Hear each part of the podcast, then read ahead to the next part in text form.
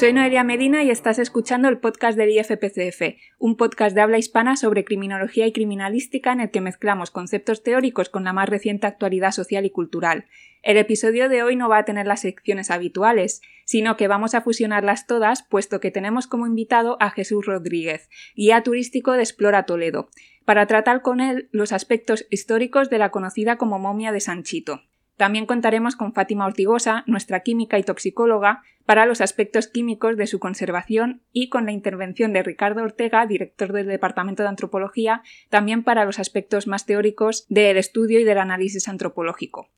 Así que, sin más, les doy ya la bienvenida y paso para que se presenten y, por ejemplo, Jesús nos cuente qué es Explora Toledo. Bueno, pues muy buenas tardes a todos y lo primero, muchas gracias por haberme.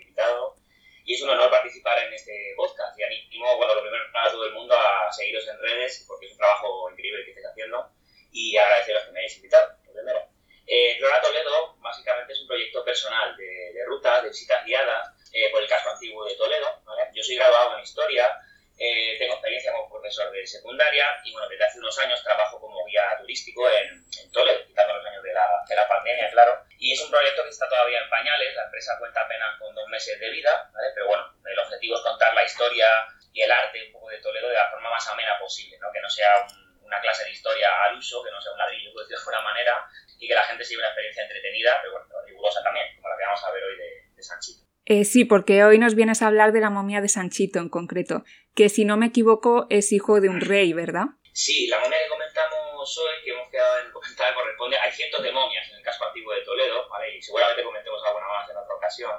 Eh, la momia que comentamos hoy corresponde a los restos del hijo de un rey, de uno de los herederos de la corona de Castilla en el siglo XIV. Esta momia es en realidad el cuerpo de Sancho de Castilla y Sandoval, que es el nombre ¿vale? de la momia que vamos a comentar. Era el hijo del rey Pedro I el Cruel, o el justiciero, depende del bando que, que le llamaran la época. Y la momia se ubica en un convento de Toledo que se llama Santo Domingo el Real. Es en plena zona conventual, es una zona impresionante. ¿vale? Y como digo, el tema de las momias en Toledo es bastante curioso porque contamos con cientos de momias, como os acabo de decir. En, el, en este monasterio de Santo Domingo el Real, que es impresionante, de hecho hay dos momias a la vez en el convento, ¿no? el monasterio es tan grande, tan enorme, suele ser así en Toledo. Y digamos que la vocación para ser monja de clausura en Toledo no es la que había antiguamente, ¿vale? Así que se van reorganizando en conventos. Aquí hay dos órdenes, ¿vale? Y cada orden dentro del convento pues tiene su propia momia. Las comendadoras de Santiago, por ejemplo, que están ocupando una parte de ese convento, tienen a la momia de doña Sancha Alfonso, que era hija ilegítima del rey Alfonso IX, que se no lo comentamos hoy, y las dominicas, que sí comentamos hoy, poseen los restos de Sancho de Castilla y Sandoval, que, de, de que hablamos ahora, ¿vale? La momia de Sancho de Castilla, por meternos un poco con el tema, era hijo del rey Pedro, el rey Pedro I el Cruel. Es uno de los casos más curiosos de la historia necrológica de España por un motivo. Pedro el Cruel fue uno de los reyes más importantes que ha habido en este país, sobre todo en el siglo XIV, en Castilla, porque el rey Pedro se enfrentó pues, en una guerra civil un poquito Juego del Trono, un poquito telenovela, ¿vale? contra su hermanastro, el hermano bastardo, Enrique II de Trastámara, por la lucha por el poder en, en Castilla, en el reino, disputándose el trono, ¿vale? a ver quién se quedaba con, con Castilla. La guerra duró entre 1351 y 1359, asolando los territorios y ciudades del reino. ¿vale? Se quedó todo bastante, El pueblo llano, pero sobre todo la burguesía, pues la pequeña nobleza y las ciudades apoyan a Pedro, al rey legítimo, ¿vale? Y los grandes nobles, pues acabaron apoyando a Enrique, que era hijo de Leonor de Guzmán, amante del rey Alfonso, Alfonso os hemos dejado un árbol genealógico, sí. de todas formas, eh, que cuando vayamos a hacer un post de, de, esto en las redes para que no os perdáis aquí con, con la familia, porque me parece un caso así, pero vamos, vais a, tener, vais a tener todo el árbol genealógico con un poco los parentescos para que cuando lo estéis siguiendo, pues... Las familias reales del siglo XIV eran una auténtica locura, luego dejamos el, el árbol genealógico. Y nada, comentaros que la guerra civil de ese siglo XIV, que os digo, tan cruenta, acaba con la victoria de Enrique II, digamos el hermanastro, el hermano bastardo, ¿vale? Del rey. Enrique acaba con la vida de su hermano Pedro en la batalla de Montiel de 1369. No contento con matar a su hermano Pedro, ¿vale? Y hacerse con el control del reino ilegítimamente, totalmente, el bastardo, Enrique II, mata también a su sobrino, al hijo del rey, por si acaso se vengaba pues, en el futuro por, por la muerte de su padre. Bueno, estaba todo bien, todo bien atado y como digo, pues bastante juego del trono la historia. Totalmente. Esto, Camino con la momia, hasta hace muy poquitos años, esta era la versión oficial de esta historia que os digo, en Castilla, pero Enrique II de Trastorno, es decir, lo que os acabo de contar, Enrique II mata a su hermano, a su hermano Pedro, al rey legítimo, y a su sobrino Sancho, ¿vale? siempre se sospechó que murió asesinado, probablemente por envenenamiento, bueno, el Sanchito, eh, que era muy, era muy común en la época este envenenamiento, pero en el año 2006, esto es lo importante, realizan una reforma, sin mayor importancia, en un pequeño altar del citado monasterio de Santo Domingo el Real, donde está la momia, donde descansaban los restos. La historia da un giro inesperado. El hijo del rey, curiosamente, no murió asesinado, ni murió envenenado, ni murió por un traumatismo, ni un hachazo, ni un espadazo, como morían en aquella época, ¿vale? Al parecer, Sancho, el hijo del rey, muere de forma natural, por una infección pulmonar que tenía el niño. Quitaron un muerto al bando de Enrique. Qué curioso esto que comentas de que le quiten un difunto a un bando concreto años después, ¿no?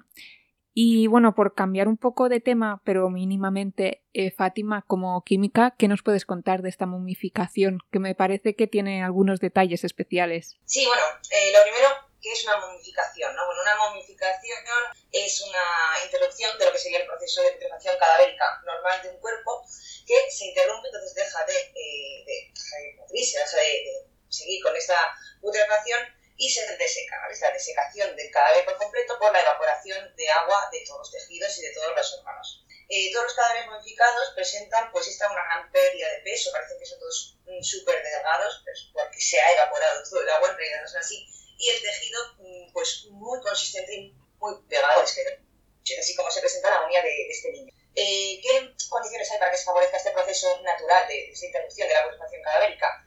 pues tenemos por un lado subterráneos, ambientes fríos, ¿vale? Si el cuerpo se encuentra enterrado en este tipo de criptas, eh, con falta de aire circular del ambiente, eh, yo digo muy frío, muy, muy criptas, como es el convento este que, que nos ocupa, pues se favorece mucho esta putrefacción. Estas zonas, tanto en ese convento como, como en toda esa zona bueno, sí, conventual de Toledo, donde se encuentran un montón de momias, se da un ambiente súper favorable para que se produzca esta momificación. Entonces, bueno, es súper normal que, que este cuerpo se, se hubiera modificado dadas estas circunstancias. Y luego, por otro lado, también la modificación en general se ve favorecida cuando son cuerpos de niños, infantes de corta edad, como también es el caso que, que tenemos. También en cuerpos delgados, en personas desnutridas, también son condiciones en las que se va favoreciendo eh, la modificación como tenemos.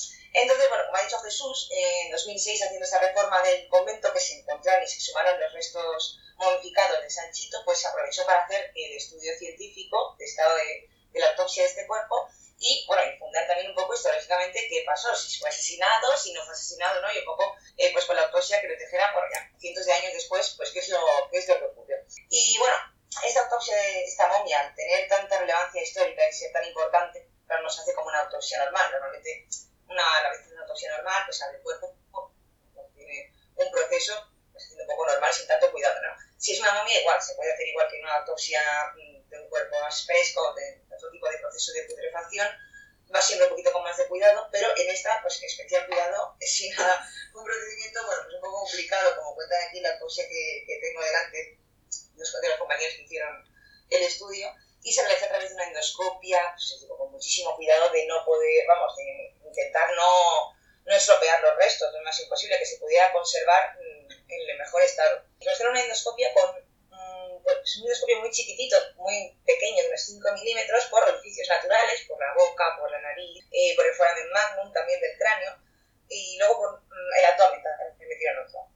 Sí, por la pared abdominal. Y poquito a poco, pues con el tubito y la endoscopia, fueron viendo eh, lo que es toda la cavidad torácica y todo el cuerpo por dentro, ¿no? Para ver qué, lo que pasaba. Para realizar la autopsia. Digo que es un poco particular en este caso. Y bueno, pues lo primero que les llamó la atención eh, fue que presentaban unos pulmones mmm, muy grandes, ¿vale? Una voluptuosidad, una turgencia que no era normal ni en un niño de tan corta edad como, como era, ni, ni en un cuerpo modificado. Es decir, los pulmones ya mmm, había algo ahí que no. algún tipo de patología. Bueno, visto esto, se eh, decantaron por hacer un estudio microscópico analizando pues todo el tejido pulmonar para ver qué encontraban también en el post os hemos dejado las fotos, bueno, tanto de la momia de Sanchito tal como se presenta en el, en el convento y, como os digo, ese estudio microscópico también, un poquito del de tejido pulmonar este que, que, os voy a contar para que también lo podáis ver un poco. Bueno, pues dice la autopsia que el tejido pulmonar presentaba eh, bueno, un aspecto patológico que, aparte de que presentaba este volumen tan grande, tenía un pigmento antracótico. Entonces, este pigmento antracótico es una pigmentación por partículas de carbón que eh, suele aparecer en los alveolos pulmonares cuando hay una exposición masiva, una inhalación masiva de humo. De humo proveniente pues, de carbón, de probablemente pues, de estufas, de chimeneas, de, mm, que se van quemando ¿no? y vas inhalando todo, todo este humo. Eh, sugiere esto, inhalación de polvo de carbón, se depositan los alveolos y en ocasiones, eh, bueno, sí que puede venir acompañado también de una patología, una proliferación subpleural del tejido conjuntivo, que quiere decir pues un depósito masivo de fibrosis eh, pulmonar, es decir, fibras de colágeno acumuladas en el, en el pulmón, que viene, de, como digo, de esta exposición eh, masiva al humo. También encontraron en esos pulmones, bueno, presencia de fibrina, como se puede decir, hematíes y eh, macrófagos alveolares con hemosiderina. ¿Esto qué quiere decir? Bueno, es una hemosiderosis pulmonar, lo que estaba apareciendo en Sanchito, a causa de esta inhalación de humo, se lo juntó también con, con la hemosiderosis, y se caracteriza por episodios recurrentes de hemorragias alveolares. Eh, tejido hemorrágico. Ya os digo, también tenéis las fotos de, estas hemorragias que se pueden ver que gracias a estos microscopios electrónicos de barrido eh, súper potentes, súper especiales, pues se ven bastante, bastante bien. Bueno, se produce este sangrado dentro de los pulmones, causa estas hemorragias y los macrófagos alveolares pues convierten lo que sería la hemoglobina normal de nuestra sangre en hemosiderina.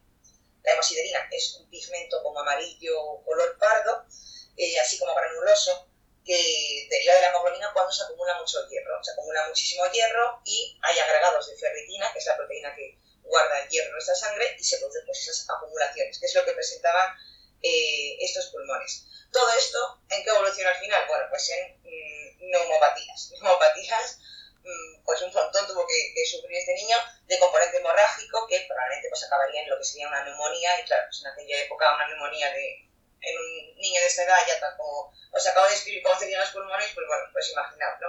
Entonces, según eh, pues esta autopsia, esa sería la causa, la causa de la muerte principal. O sea, eh, ya el volumen tan grande de los pulmones, que se sospechaba que hubiese una patología, se confirmó ya con este, con este análisis tan exhaustivo. En su momento, por eso, lo que hicieron fue buscar rastros de veneno, ¿no? Por esta pulmonía que tenía. Claro, eh, además de hacer este análisis del tejido pulmonar, como estaban buscando de si será la sospecha de que había sido asesinado o no, eh, pues estaban buscando sobre todo restos de trazas de tóxicos metálicos. Eh, los tóxicos metálicos, pues tipo el arsénico, el plomo, el mercurio, que eran un poquito pues, un tipo de venenos eh, que serán más utilizados a lo largo de la Edad Media en España, venenos metálicos. Hay otros venenos también que serían de, naturaleza orgánica, pero claro, debido a la cantidad de tiempo, estamos hablando de 1300, ¿no? que falleció el niño, a, a, hoy en día, los venenos que son orgánicos, derivados de plantas, de venenos de animales, etcétera, no se puede detectar. Para pasado tanto tiempo al ser orgánico no se puede detectar. En cambio, los metálicos sí que se, se podrían detectar habiendo pasado ese tiempo. El análisis no encontró ninguna traza de ningún tipo de, de metal de ese tipo, tanto sí que sugirió pues, la sospecha que tenía de que, bueno, al haber estado en una habitación pues, muy cerrada, con mucho humo, pues habría podido morir de, de manera natural. Eh, hablando de los tipos de venenos metálicos, bueno, pues parecen empleados, como os digo, de metales de arsénico, plomo, mercurio. Eh, ¿Y por qué podemos encontrarlos eh, pasado tanto tiempo? Bueno, pues el arsénico eh, se acumula en huesos, sobre todo en tejido óseo, pero también se acumula en uñas, pelo, piel, todo lo que tenga queratina, se fija bastante durante un montón de años. El arsénico, por supuesto, bueno, es de los venenos más empleados durante la Edad Media en toda Europa, es como el, rey de los venenos, ¿no? tiene una gran capacidad además de ser imperceptible, no tiene propiedades organolépticas, es decir, ni olía, ni sabía, ni nada, entonces pasaba pues, perfectamente camuflado, por eso, eh, y aparte era muy potente, entonces por eso es como el veneno que más, más top, ¿no? De, de todos. Y, y, en este caso en concreto, bueno, pues era de gran importancia el arsénico, ya que eh, favorece la modificación, además. Un cuerpo que haya sido envenenado por arsénico, pues da un plus más a que pudiera ser modificado. No se encontró, como os digo. Y por otra parte, el plomo, por ejemplo, también se acumula en huesos durante bastante tiempo, de unos 20, 27 años. Si llega a acumular, si el organismo sigue vivo, pues a partir de los 27 años puede desaparecer del organismo. Pero si es eh, un organismo que ha sido envenenado por plomo y muere de esa manera, no, pues sí que se habría quedado ahí acumulado en, huesos, en sangre, también en tejidos blandos, en órganos, bastantes semanas se suele quedar. Tiene una alta capacidad de acumulación, también era pues muy proclive. Y por último el mercurio, otro tipo así de venenos eh, eh, metálicos, un poco lo mismo. También tiene muchísima acumulación en tejidos blandos, en sangre y, bueno, pues podemos detectarlo en un organismo vivo hasta 190 días máximo. Entonces si lo matan, como he dicho, en ese momento, no, si el cuerpo fallece o todavía mercurio dentro del organismo, pues es muy fácil de poder detectarlo. No se va a ir como, como los venenos orgánicos, como os digo, de, de procedencia de plantas, la cicuta, el cianuro, ¿no? la belladona, todos estos también venenos muy propios de la Edad Media, que que así son un poco más famosos, al ser orgánicos, como digo, pues no tienen esta capacidad de acumulación ni, ni esta capacidad de poder detectarlos mediante esta, esta técnica de microscopía de barrido. Hubiera sido imposible entonces. Mm, sí. Porque, sido el caso del envenenamiento. Claro, nada, no es que no se puede. O sea, aunque si hubiese sido, aunque hubiese sido así, no se hubiese podido averiguar al haber pasado tanto tiempo y, digo, de procedencia Lo, lo dejamos apuntado. Yo digo, puta, poco los típicos, pero Vale, y bueno, relacionado con los venenos también había una pregunta porque, bueno, para la gente que nos esté escuchando por Spotify o demás plataformas, decir que este es el primer episodio que hemos grabado con público vía Instagram Live y nos preguntaban, para Jesús supongo, cómo de común era el envenenamiento en esa época y si había algún caso de envenenamiento en la zona. Eh, bueno, no, de hecho que, que, siempre se ha supuesto que era por envenenamiento.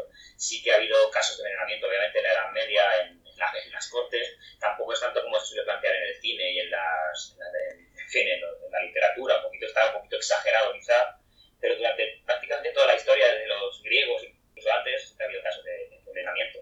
En la zona que podamos reseñar ahora mismo no había ninguno a la cabeza, pero, pero bueno, si, no, no se fuera, no es que estuvieran envenenando todo el día a lo, en, en, la corte, pero sí algo que podría ser más o menos y bueno, también comentar sobre los aspectos así más científicos, ¿no? Hablando ya no solo de química, sino de antropología. Ricardo Ortega no ha podido estar hoy aquí, pero nos ha aportado una intervención, digamos, vía nota de voz, así que os la voy a dejar también a continuación y nada, ahora volvemos. Antropológicamente hablando, respecto a la investigación de Sanchito, que están entrando más en detalle y en mejor detalle de lo que yo pudiera hacer los compañeros, yo más que nada respecto a la parte antropológica, que hace una pequeña referencia respecto a la edad del mismo, ¿no? Lo de alrededor de siete años, bueno, recordaros, ¿no? Nosotros en antropología como ciencia de identificación secundaria no solemos ser tan exactos, generamos eh, unos baremos, ¿vale? Porque la variación que solemos tener respecto a, respecto a esto va a depender de la vida que lleve el individuo, ¿no? Las enfermedades que haya podido tener, el estrés que haya podido sufrir, etcétera, afectan al grado de maduración biológica del individuo, ¿no? De hecho, hay momentos en los que si el estrés es mucho o tiene una hambruna o, está enfermo, puede llegar a detenerse, ¿no? Entonces, eso implica también un, un parón, ¿no?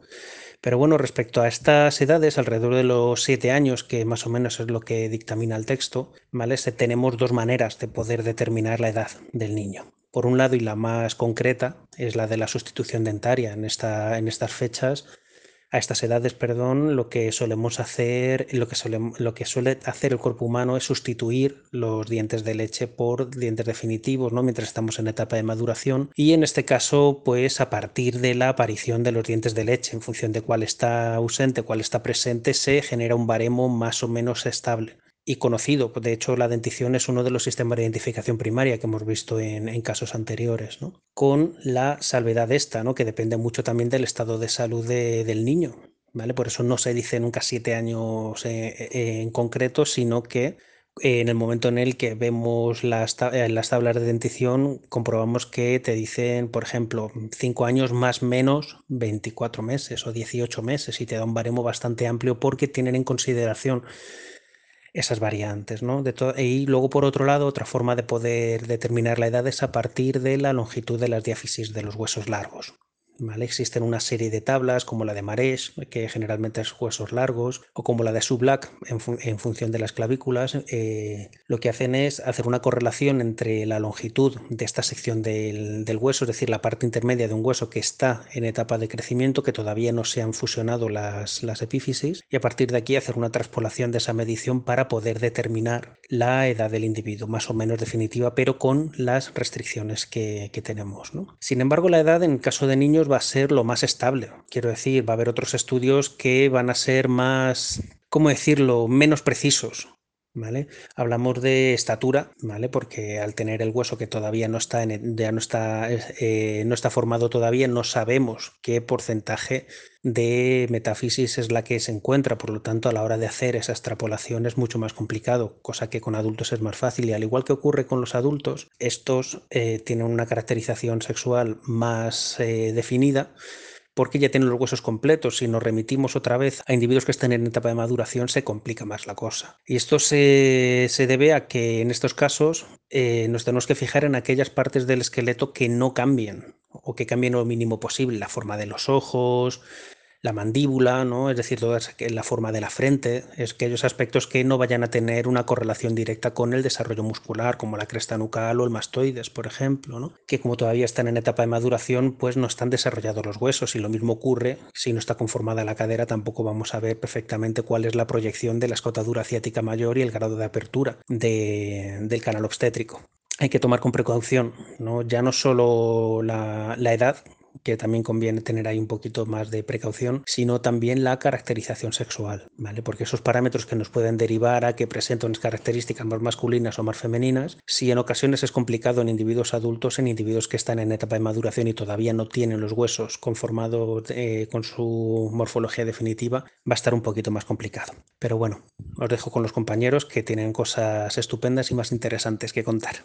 Ya sabéis que si os ha surgido alguna duda a raíz de esto que comentaba ahora Ricardo, nos las podéis hacer llegar vía Instagram en arroba ifpcf o vía Twitter también en arroba ifpcf, vía Facebook que nos encontrarás como Instituto de Formación Profesional en Ciencias Forenses o vía los mails de contacto que los tenéis en los planes docentes de nuestra web www.institutoforense.net. Y bueno, volviendo a Jesús y a Fátima, ¿tenéis alguna cosa que comentar, algo que agregar? Yo sí ahora que lo veo, que se me pasaba ahora que has dicho lo de la parte antropológica de Ricardo, que no lo comenta, eh, es la forma de garra, por ejemplo, que eso también lo vais a ver en las fotos, si metéis luego en redes, cuando colguemos el post, pues vais a ver lo que es la momia de Sanchito, como os he dicho, y luego como una, eh, pues como su mano que estaba como en forma de, de garra, esto pues podría haber venido con esta, eh, es una aducción y semiflexión de los dedos, con esta forma. Esto es una lesión del nervio, del nervio cubital, que puede tener pues, unos orígenes de espasmos agónicos, eh, convulsiones febriles, eh, que pueden estar relacionadas pues, con este proceso neumónico. Eh, como os digo, era, es otro punto más que sospechan y, bueno, que, que, cercioran que no había sido envenenado, sino que, que, de la neumonía y de las convulsiones febriles pues, pudo eh, haber muerto con esos espasmos y se quedó pues, esa mano tan característica que tiene, que ya os digo que veréis en, en las fotos, cuando así un poco parte más antropológica de, de restos óseos. Y bueno, simplemente comentar un poco por terminar la historia del pobre Sancho, que no se sabe exactamente cómo llegó a, a Toledo. Eh, gracias a esta autopsia, como estamos comentando, pues le quitaron un muerto al bando de, Enrique II, ¿no? de su tío, mató al hermano, pero no mató al sobrino, por lo menos. Lo que sí pasó en realidad, por acabar un poquito con su historia, es que una vez ganada la guerra civil del siglo XIV, Enrique II manda recluir a Sancho en la ciudad de Toro. ¿vale?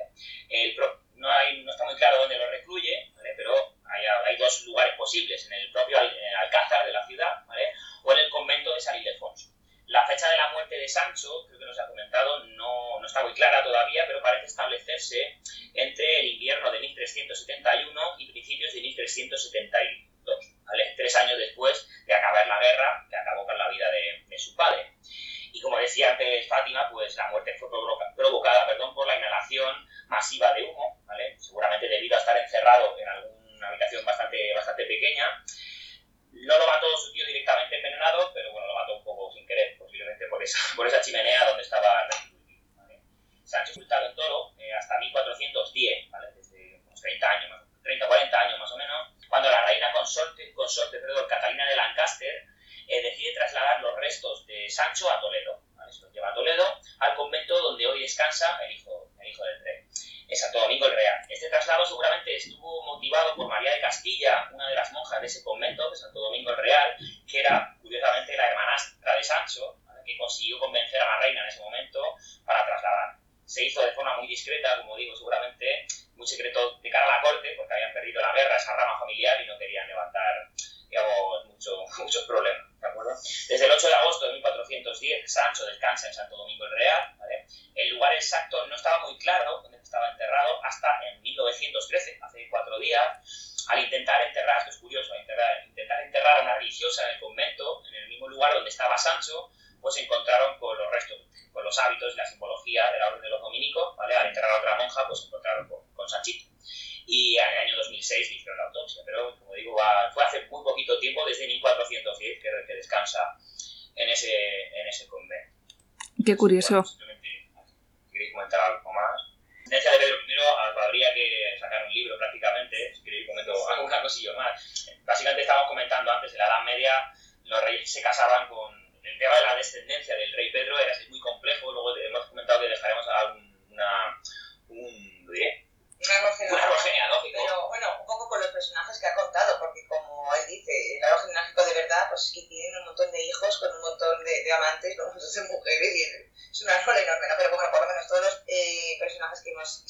estaba comentando, sí que vais a tener ahí pues, Pedro I, el hijo, porque se casó con tal, donde está Sanchito ubicado para que podáis eh, pues, un poquito mejor. Sí, acotar. Porque básicamente en la Edad Media los reyes se casaban con la reina, ¿vale? pero luego tenían decenas de hijos con quien les daba la gana, sobre todo con varias mujeres distintas, obviamente ligadas a la corte. ¿vale? Su matrimonio legítimo de Pedro I del rey, del padre de Sancho, era con Blanca de Borbón, que era la reina, pero no tuvo hijos con la reina. Así que se dedicó a tener hijos pues, porque le dio la real ¿vale? Sancho en realidad no era hijo legítimo de la reina Blanca cuando muere en 1372. Sancho era fruto de, otra relación, bueno, de una relación en concreto con Isabel de Sandoval, era su madre, era aya de la corte, una especie de, de sirvienta, de cuidadora. ¿vale? Pedro había tenido una tormentosa historia de, matrimonio, de relaciones extramatrimoniales, ¿vale? Que le vale, incluso, fíjate lo que llega, la excomunión del Papa por lo irregular que eran estos matrimonios, ¿vale? Y las relaciones. Y al final los planes de Pedro I, antes de morir en Montiel, a manos de su hermano, pues era formalizar la, la, relación con Isabel de Portugal, con la madre de Sancho, y que Sancho realmente fuera el heredero.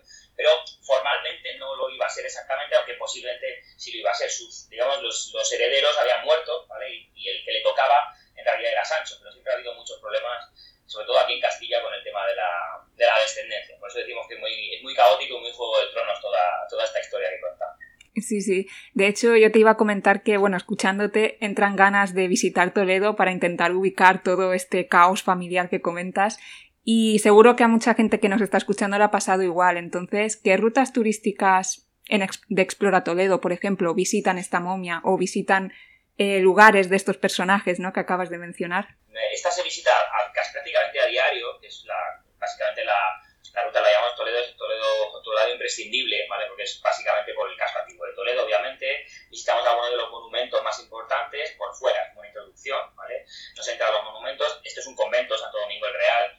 Es imposible entrar a diario a, visitar, sobre todo si va con un grupo de 20 personas. Solemos ir con poca gente, pero con 15 o 20 todos los días, las monjas sería imposible. Es decir, no se visita, no es, no es un acceso, no es un acceso muy, muy libre ¿no? a verla, porque es un convento, pero bueno, cada cierto tiempo el ayuntamiento sí que organiza una, una visita a verla, ¿vale? Vienen las autoridades, hacen fotos, pero nosotros siempre con esta ruta de Toledo imprescindible, que está, ahora pasaremos los, los datos pues, en la página web o por Facebook o por Instagram nos podéis contactar, ¿vale? Y siempre pasamos por ese, por ese convento, contamos obviamente un poco reducido, ¿no? Pues todo el tema que acabamos de contar y hablamos un poco más de, la, de las momias, porque hay, hay cientos de momias en el casco antiguo, algunas son hasta 58 grupos juntos, ¿vale? Por ejemplo, otro día podemos contarlo perfectamente en la iglesia de San Andrés, pero bueno, quizá una de las más importantes es esta y siempre que podemos en estas rutas la, la, contamos. Así que si queréis contactar con nosotros en la página web exploratoledo.es o si no por Facebook Explora Toledo o Instagram lo mismo.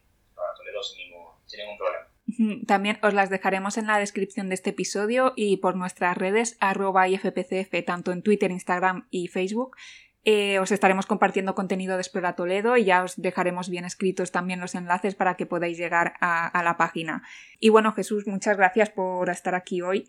Seguro que te tenemos en otros programas más adelante para acabar de hablar de estas momias que nos comentas, o seguro que hay algún caso también interesante desde la criminología o las ciencias forenses, ¿no? algún homicidio histórico o algo así por la zona que también nos puedes traer. Así que nada, lo dicho, muchas gracias y, y cualquier cosa aquí estamos. Muchas gracias a todo el equipo y gracias por invitarme. Ha sido un placer, de verdad. Y Fátima, a ti te tenemos en el siguiente episodio, ¿no? Que nos vas a hablar de las formas de superar la resaca, si no me equivoco. Sí, sí, sí. el siguiente episodio, eh, bueno, ahora que estamos en verano, ¿no? Que hay mucha fiesta y, bueno, sobre todo muy orientado a los fiesteros, a los que les gusta beber, pues vamos a dar unos pequeños consejos pues, para superar la resaca. Bueno, vamos a ver un poquito qué es la resaca químicamente, ¿no? toxicológicamente, qué es lo que produce los síntomas de la resaca y sobre todo, bueno, pues estos tips para, para el verano, ¿no? ¿Qué cosas podemos hacer para paliar un poquito pues todos estos síntomas de resaca en estas fechas? De eso hablaré en el próximo capítulo. Genial. Y, bueno, yo volveré con la sección de criminología y cultura, en la que vamos a ver en este caso un par de sagas literarias enfocadas a adolescentes que tratan en su argumento lo que serían temas de drogodependencia. De hecho, más concretamente hablaremos de la saga Boulevard, que está hoy en día en todas partes prácticamente, y que tiene un personaje principal que es drogodependiente y es bastante interesante. Así que nada, con esto cerramos el episodio de hoy. Cualquier cosa ya sabéis que nos tenéis en arroba ifpcf para hacernos llegar consultas, dudas, comentarios, cualquier aportación es bienvenida. y os dejamos también abajo en la descripción del episodio lo que serían las redes de, de Explora Toledo y de Jesús.